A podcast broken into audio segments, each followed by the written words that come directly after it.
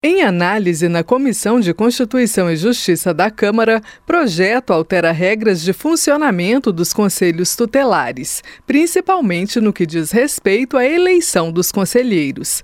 Pelo texto aprovado na Comissão de Infância, Adolescência e Família, os candidatos devem residir no local de atuação há pelo menos dois anos, ter nível médio e experiência anterior com atendimento a crianças e adolescentes.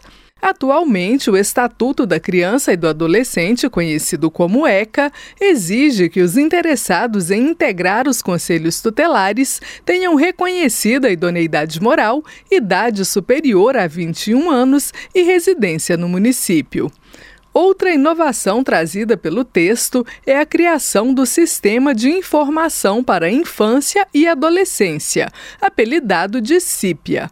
Conforme explica a relatora do projeto na Comissão de Infância, Adolescência e Família, deputada Laura Carneiro, do PSD Fluminense, o sistema irá consolidar informações relativas ao atendimento de crianças e adolescentes. O CIPIA é um, é um sistema onde você vai ter todos os dados retidos você vai conseguir verificar e, e, discutir as políticas públicas de maneira mais efetiva, você vai acompanhar melhor as crianças e adolescentes Portanto, é muito importante que todos os conselheiros se adequem ao sistema. Laura Carneiro acredita que o sistema de informações, ao concentrar dados e estatísticas, vai melhorar a qualidade das políticas públicas para criança e adolescente, além de possibilitar maior eficácia na alocação de recursos públicos e decisões melhores.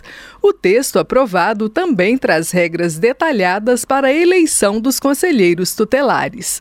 Atualmente, esse processo é regulamentado por meio de lei municipal.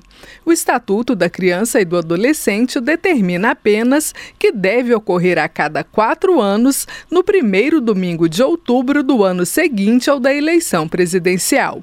O projeto em análise acrescenta que a escolha dos conselheiros será realizada por meio de voto direto, secreto e facultativo.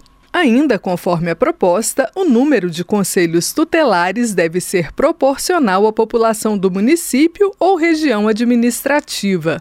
A definição desse número deve levar em consideração a incidência de violações de direitos de crianças e adolescentes e a extensão territorial. Mas deve haver pelo menos um conselho tutelar para cada 100 mil habitantes. Se aprovada pela Comissão de Constituição e Justiça, a proposta não precisará ser votada pelo plenário.